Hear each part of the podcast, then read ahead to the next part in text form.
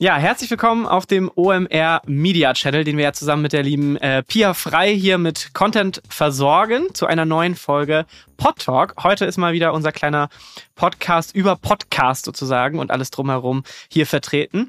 Ich bin Konstantin von den Podstars und ähm, habe heute Stefan Spiegel von Funk bei mir zu Gast. Moin Stefan. Moin Konstantin, schön mit dir zu sprechen. Ja, es freut mich auch sehr, dass wir das mal tun. Ähm, Stefan, du bist ja mittlerweile schon, bist du ein Jahr ungefähr bei Funk, ne? Ja, April 2021 hat es angefangen. Ja, genau. Hatte ich gelesen. Und äh, ja, Funk kennt ihr jetzt als äh, HörerInnen vermutlich das Content-Netzwerk ähm, äh, Inhalte für ja, junge Leute so bis 29. Das heißt wirklich auch seid ihr auf allen möglichen Plattformen ja unterwegs. Äh, also vor allem allen möglichen Social-Media-Plattformen. Ähm, äh, aber natürlich, und darum bist du ja heute hier, lieber Stefan, auch Podcast-Plattformen, Spotify, Apple und Co. Und ähm, ich freue mich heute sehr mit dir über so ein bisschen über so die Strategie von euch zu quatschen, eure Formate, ähm, ähm, insbesondere natürlich in, in Bezug auf die Podcast-Landschaft und eure Pläne so für die Zukunft. Also schön, dass du am Start bist. Ähm, ich würde direkt mal starten mit, äh, mit, mit Podcasts. Also Funk steht ja äh, eigentlich für Info und Entertainment Content, aber vor allem ja irgendwie auch auf YouTube, Instagram, Facebook, TikTok und alles, was man so kennt. Facebook wird ein bisschen weniger. Ja, Facebook wird ein bisschen weniger, das kann ich mir vorstellen. Was bedeutet das so konkret übertragen auf eure Podcast-Strategie? Ähm, könnt ihr verschiedene Learnings irgendwie von den Plattformen, den anderen Plattformen mitnehmen und sie im Podcast-Bereich umsetzen? Könnt ihr Inhalte irgendwie gut verlängern? Vielleicht kannst du da einfach mal so ein bisschen erzählen, was da eure so grobe allgemeine Strategie ist in Sachen Podcast. Also, was man mitnehmen kann von den anderen Plattformen, ist sicher, dass wir so eine gewisse Expertise in der Formatentwicklung haben, dass wir wissen, wenn wir neue Formate angehen, dass wir die einfach plattformgerecht aufbereiten müssen. Das ist jetzt ja erstmal, ist es ja in Anführungsstrichen egal, äh, ob man ein Format für YouTube oder für Podcasts oder für, also für Spotify macht. Wichtig ist, dass es eben auf die Plattform passt und dass es ähm, ja den Mechanismen der Plattform folgt.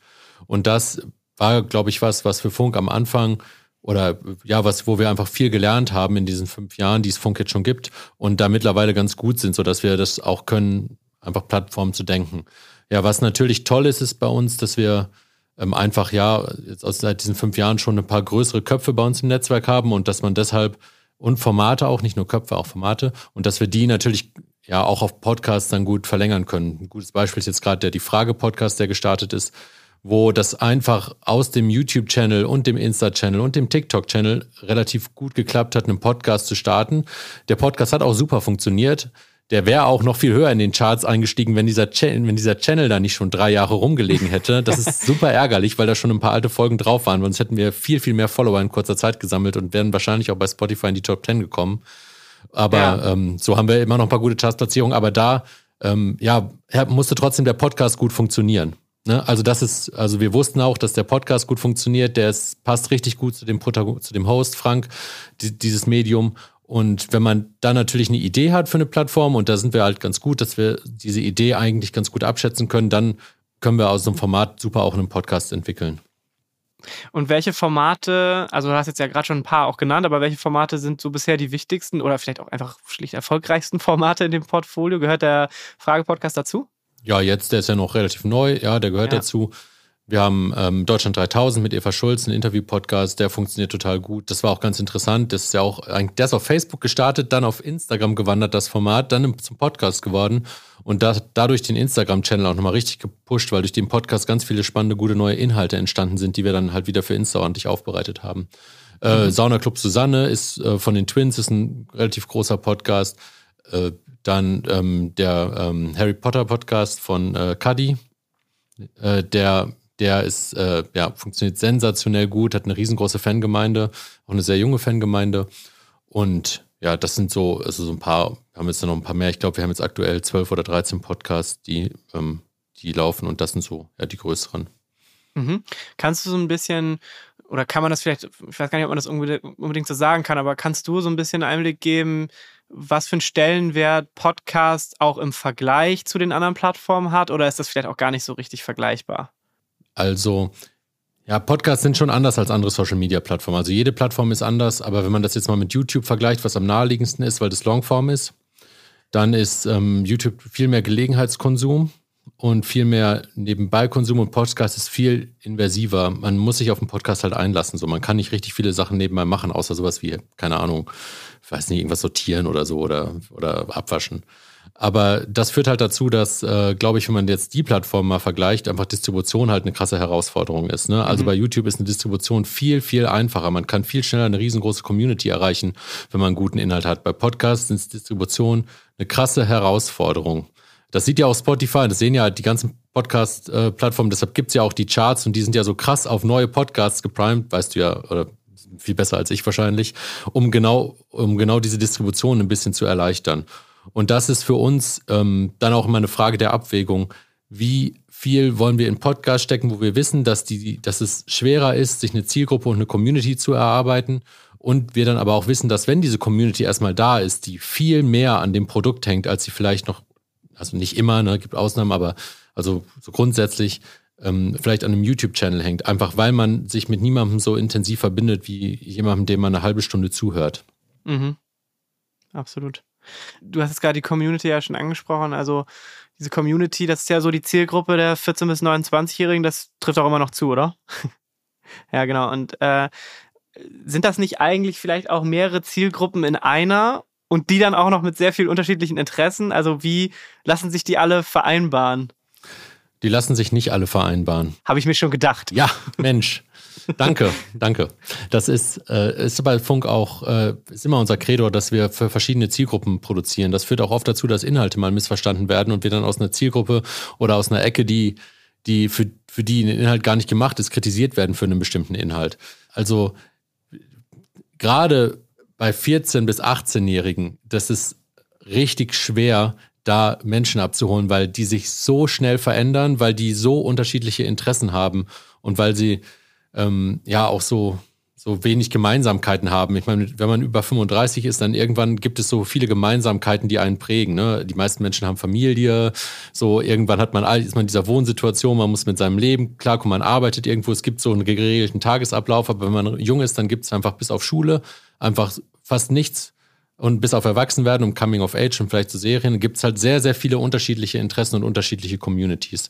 Und ähm, ja, das ist auch, also und wenn das weitergeht, ist es auch so. Deshalb versuchen wir verschiedene Inhalte zu machen und ähm, verschiedene Communities eben mit verschiedenen Inhalten abzuholen. Am besten funktioniert halt Humor, das ist ein verbindendes Element und guter Humor, der trifft halt relativ viel, viele, auch sehr verschiedene Menschen im besten Fall. Und deshalb ist das auch für uns halt wichtig, ähm, ja auch so Entertainment-Inhalte anzubieten.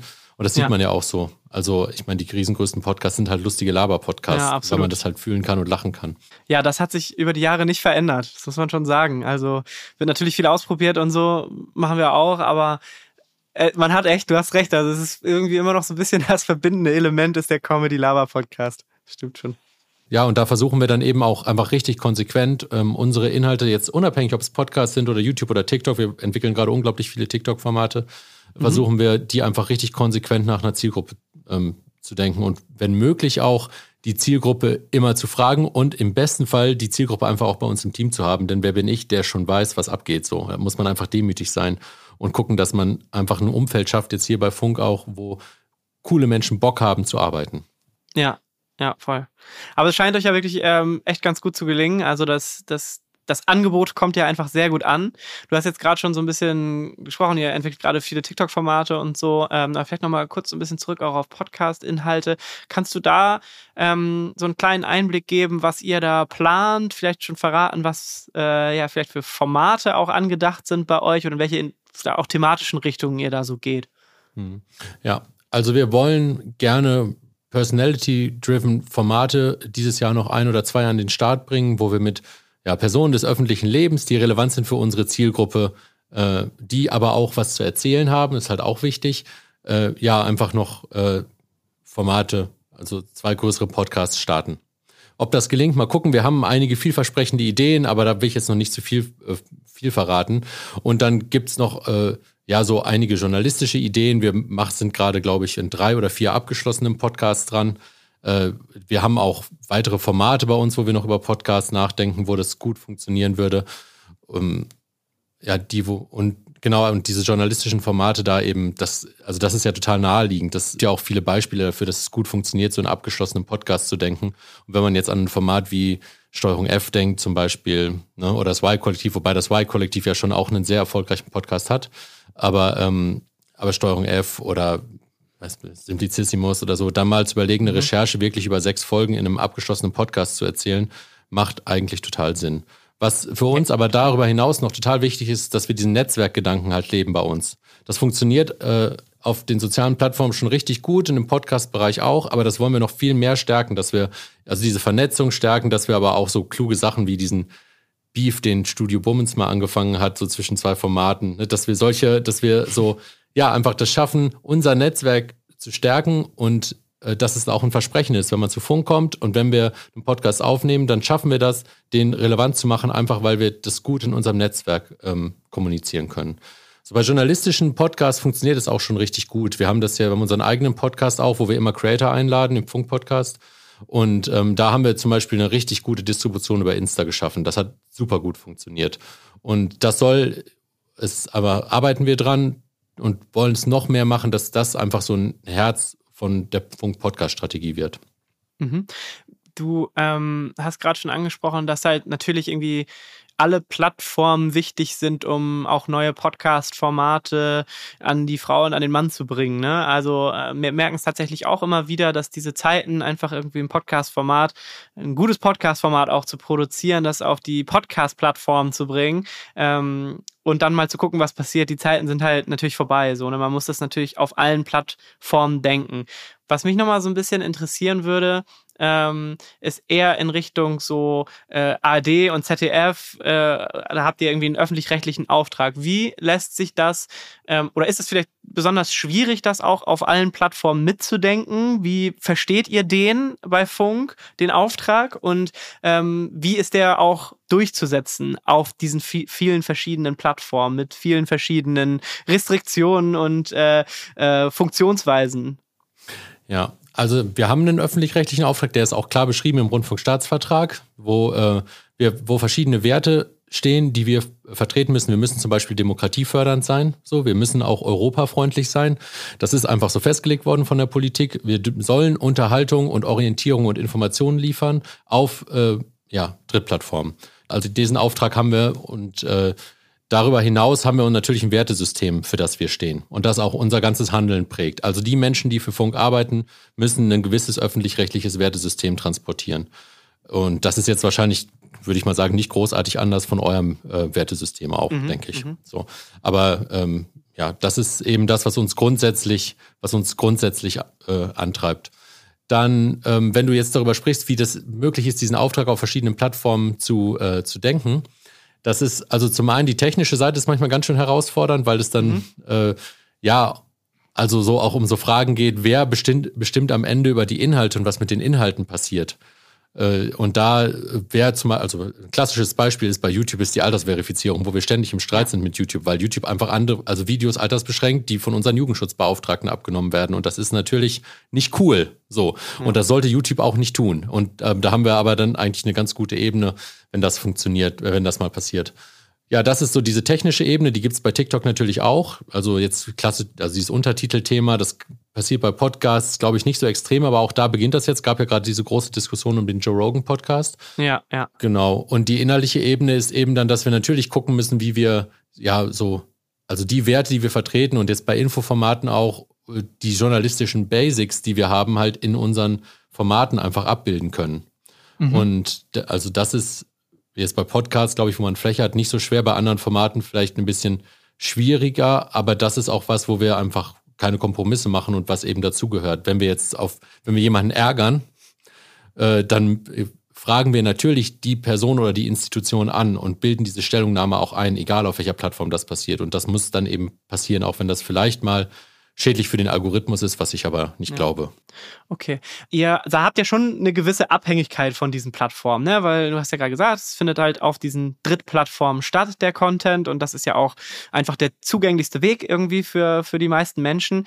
Ähm, wenn man das jetzt nochmal auf den Podcastmarkt überträgt, wie siehst du so mh, zum Beispiel Exclusive-Produktionen für zum Beispiel Spotify. Ähm, würdet ihr sowas auch machen, dass ihr sagt, okay, wir würden jetzt irgendwie den, äh, die, die, die, die, ähm, das, das, Content-Format in Form, Form eines Podcasts nur exklusiv für Spotify zum Beispiel produzieren?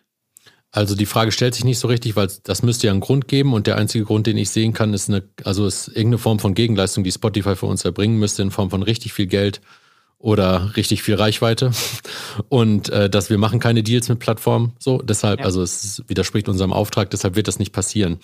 Ähm, ich sehe das auch, ich finde es das interessant, dass Spotify eben ja so viel Exclusive Content produziert, was natürlich eine super smarte Strategie ist, was aber schon dazu führt, dass natürlich Spotify auch einen öffentlichen Diskurs bestimmt mit den Formaten, die sie haben. Und das ist schon eine Frage, der man sich irgendwann stellen muss, wie geht man mit ähm, Plattformen um und mit Netzwerkdurchsetzungsgesetz und wenn man Spotify auch als Plattform begreift, wie geht man damit um, dass Plattformen eigene Inhalte produzieren? Ist das cool oder nicht cool? Welchen Regeln unterliegt man da? Ich glaube, die Diskussion, ich bin jetzt auch nicht der größte Rund oder der größte Medienstaatsrechtler. Ich glaube, die Diskussion, die gibt es ja auch und die, äh, die, die äh, wird auch so ein bisschen geführt, aber die ist auf jeden Fall wichtig, denn ähm, ja, also Medien werden nicht ohne Grund reguliert und wenn Plattformen, die dann gleichzeitig den Algorithmus steuern und äh, Medien produzieren, gibt es natürlich eine gewisse Machtkonzentration, die erstmal nicht schlimm ist, aber auf die man schauen muss. Mhm. Welches Podcast-Format würdest du dir denn im Funkportfolio nochmal wünschen? so, wenn du jetzt so wirklich äh, wünsch dir was spielen dürftest. Ich, also der, das Podcast UFO hat ja schon ein Musical gemacht, ne?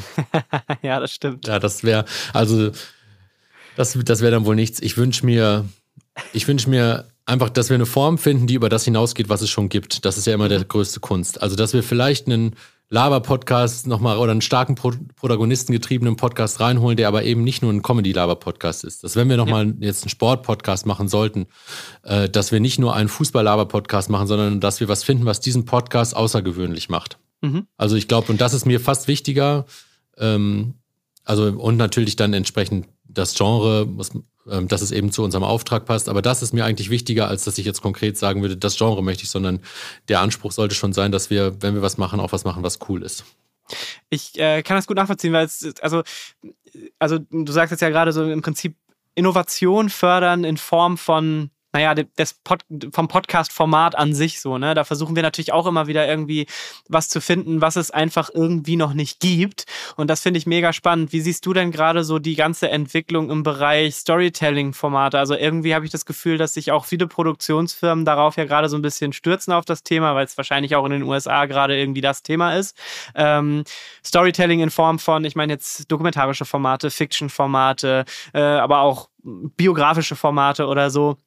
Glaubst du, da, da werden wir noch mehr von sehen? Auf jeden Fall.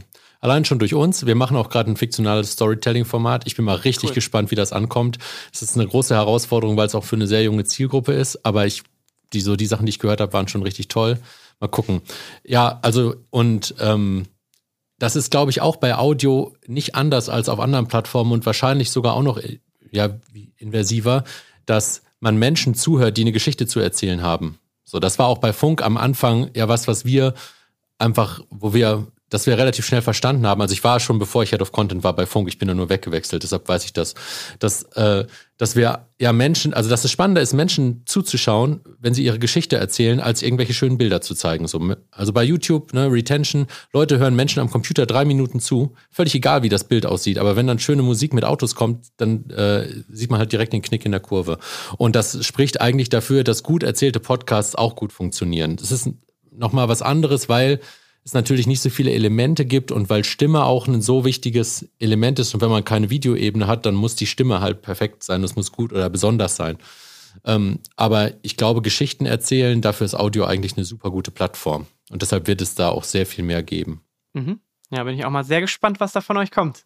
Da im, im Fiction-Bereich. Ja, ja, mal gucken. Ne? Das ist, also das Fiction ist eine riesengroße Herausforderung, glaube ich, ja. im Audiobereich. Da also außer jetzt so klassische Hörbücher. Aber wenn man darüber hinausgeht und ins Storytelling geht, ich, ich, ich hoffe mal, dass, also auf jeden Fall lohnt es sich, dieses Experiment auszuprobieren. Auf jeden Fall, auf jeden Fall. Hast du denn irgendwie Lieblings-Podcast-Formate oder Lieblingsgenres? also die meisten Podcasts, die ich höre, sind schon Interview-Podcasts tatsächlich. Ja. Ähm, ja, das oder Nachrichtenpodcasts. So, also ich bin eigentlich ein relativ klassischer Podcast-Hörer, glaube ich. Ich habe äh, Heavyweight von Gimlet Media, finde ich, ist ein super geil produzierter Podcast, der mhm. vielleicht so ein bisschen aus dem Rahmen fällt, den man nennen kann. Das habe ich auch schon bei euch im Newsletter gesagt, weil ich den so, das, weil das halt genau das ist, was ich so cool finde. Das ist eine einzigartige Idee, die halt ausbricht aus dieser Podcast-Landschaft und trotzdem einigermaßen erfolgreich ist und einfach auch grandios gut produziert. So. Absolut. Das absolut. ist richtig, richtig toll richtig, richtig gut gemacht, finde ich auch. Vielleicht noch so zum Schluss einmal, ich weiß, dass es ja gar nicht sozusagen für euch äh, ein, ein, ein, so relevantes Thema ist. Ähm, aber ähm, ich würde trotzdem einmal ganz kurz das Thema Vermarktung mit dir anschneiden, weil es ist ja natürlich ja als ähm, öffentlich-rechtliches ähm, ähm, Content-Netzwerk, ähm, hab mit Werbung und Podcast jetzt ja irgendwie wenig zu tun. Trotzdem wirst du dir ja wahrscheinlich ja auch deine Gedanken zu machen und das trotzdem auch beobachten. Wie siehst du ähm, einmal den Bereich, vielleicht auch Werbefinanzierung vom Podcast, aber auch im, im anderen Bereich ähm, oder den anderen Bereich Subscription-Modelle, was ja auch aktuell gerade irgendwie ein Thema im Podcast-Bereich ist? Hm. Also Werbefinanzierung ist ein sehr spannendes Thema eigentlich. Und da bin ich auch, äh, gratuliere ich, glaube ich, all den Menschen, die äh, die Podcasts produzieren, die, die eine gute Reichweite haben, weil ich glaube ja, die, äh, die, wie sagt man, die Cost, Cost per 1000 Views, CPTW, ich weiß ja. gar nicht, wie das Kürzel ist, die sind ja bei Podcasts, glaube ich, gigantisch gut, ne? Weil, ja, man eben, weil es diese vertrauensvolle Ebene mit Hosts gibt und weil man dadurch auch äh, ja, wenn man ein Produkt bewirbt, eigentlich immer das Gefühl hat, dieses Produkt, das, das bringt den Host auch wirklich was. Und so sind ja gute Werbungen auch gemacht. Deshalb, ja, ist das schon äh, eine Herausforderung für uns. Wir haben halt ein gewisses Budget, mit dem können wir gut arbeiten, aber natürlich, wenn ein Podcast riesengroß wird, müssen wir uns das Kluges überlegen, wie wir damit umgehen. So, oder wir starten halt die Marken einfach so, dass wir sie ownen. Ne? Und ähm, es gibt ja bei Funk so zwei verschiedene Modelle. Wir, also Menschen kommen zu uns ins Netzwerk mit einer Marke oder wir starten halt direkt eine eigene Marke. Dann ist es was anderes. Aber selbst dann, weil das auch so oft so Personality getrieben ist, müssen wir einfach gute Angebote machen. Ja, mhm. bei Subscription-Modellen kann ich überhaupt noch nicht beurteilen. Ich glaube schon, dass es da einen Markt für geben wird, wegen dieser, ja, genau, wegen dieser Bindung zu Hosts eben. Ich habe da aber einfach zu wenig Ahnung jetzt, als dass ich das wirklich beurteilen kann. Bei Funk wird es keine Subscription-Modelle geben. Wir sind frei und offen für alle. Immer, immer. Das ist ja auch schön und ich glaube, das ist ja auch genau das, was äh, eure HörerInnen an euch schätzen. Ähm, einfach sehr gut produzierte Inhalte, frei verfügbar auf allen Plattformen. Ähm, und ähm, ja, das macht das Angebot, was ihr erstellt, ja auch einfach sehr, sehr sehr, sehr charmant. Ähm, genau, also ähm, wir sind schon so ein bisschen am Ende angekommen. Äh, Stefan, es hat mir sehr viel Spaß gemacht, mit dir mal so ein bisschen einen Rund, Rundumschlag über die Podcast-Landschaft zu machen und auch vor allen Dingen zu hören, was, was ihr so plant, was so eure Sichtweisen auf die Dinge ähm, sind. Ich würde mich freuen, wenn wir das vielleicht ja irgendwann in naher Zukunft nochmal machen und vielleicht nochmal ein Update auch hören von euren ja, neuen Storytelling-Formaten oder Ideen, die ihr irgendwie umsetzt. Äh, da sind wir auf jeden Fall sehr, sehr gespannt. Ähm, und es hat mir auf jeden Fall sehr viel Spaß gemacht, mit dir zu quatschen heute. Gerne. Danke für die Einladung. Danke dir. Bis bald. Tschüss. Dieser Podcast wird produziert von Podstars bei OMR.